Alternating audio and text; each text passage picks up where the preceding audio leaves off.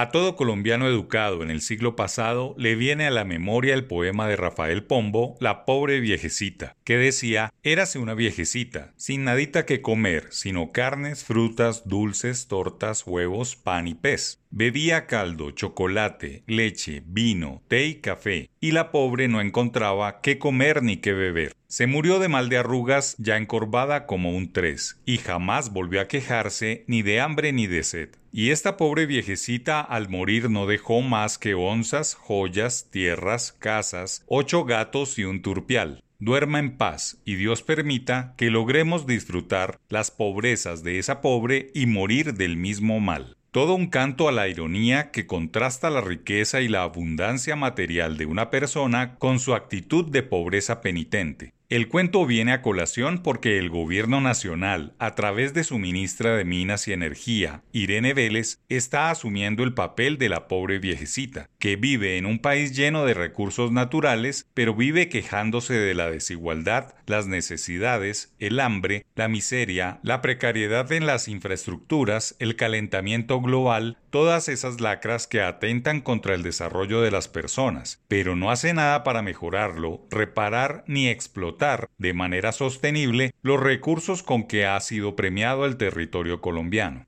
No es posible que a pesar de ver cómo las reservas de petróleo y gas se reducen año a año, menos de ocho años, no hagan nada para reparar esa necesidad, por abrir nuevas licitaciones o bloques de exportación y explotación de hidrocarburos que garanticen el suministro de combustibles a los colombianos para que puedan movilizarse o cocer sus alimentos de manera barata. La Administración Nacional no puede darse el lujo de contar con grandes riquezas de petróleo y gas y negarse a explotarlos por un simple sesgo ideológico que en nada ayuda a solucionar el problema más grande que tiene el país, que no es otro que sacar a 21 millones de colombianos de la pobreza y entre ellos a 7 millones de la miseria. Puede ser incapacidad de gestionar los problemas nacionales o vivir en una dañina dicotomía social que contraponen las ideas políticas versus el progreso y desarrollo, y siempre apostarle a la queja y el lamento más que a las soluciones concretas. El calentamiento global causado por la destrucción de la naturaleza y la enorme huella de carbono de cada ser humano es una realidad inocultable en todos los países, pero más grave que eso es no solucionar los problemas de subsistencia de sus compatriotas, muy a pesar de tener los recursos y conocer las soluciones. La ministra no puede condenar a todos los colombianos a tener que importar petróleo o gas menos a traerlo de Venezuela, según la Agencia Nacional de Hidrocarburos, en su esperado Informe de Reservas y Recursos Contingentes de Hidrocarburos de Colombia, hay un preocupante balance negativo en términos de gas natural y petróleo, a la luz de los datos de casi 500 campos petroleros a corte del pasado 31 de diciembre. Es imperdonable que un país lleno de riquezas naturales, en medio del conocimiento sobre sostenibilidad y novísimas teorías de administración empresarial, acuda a dejar bajo tierra sus minerales e hidrocarburos porque es incapaz de hacer explotaciones modernas y responsables. Yerra la ministra con su actitud ideologizada frente a unos bienes que son de todos los colombianos. El presidente tiene la última palabra frente a esta coyuntura.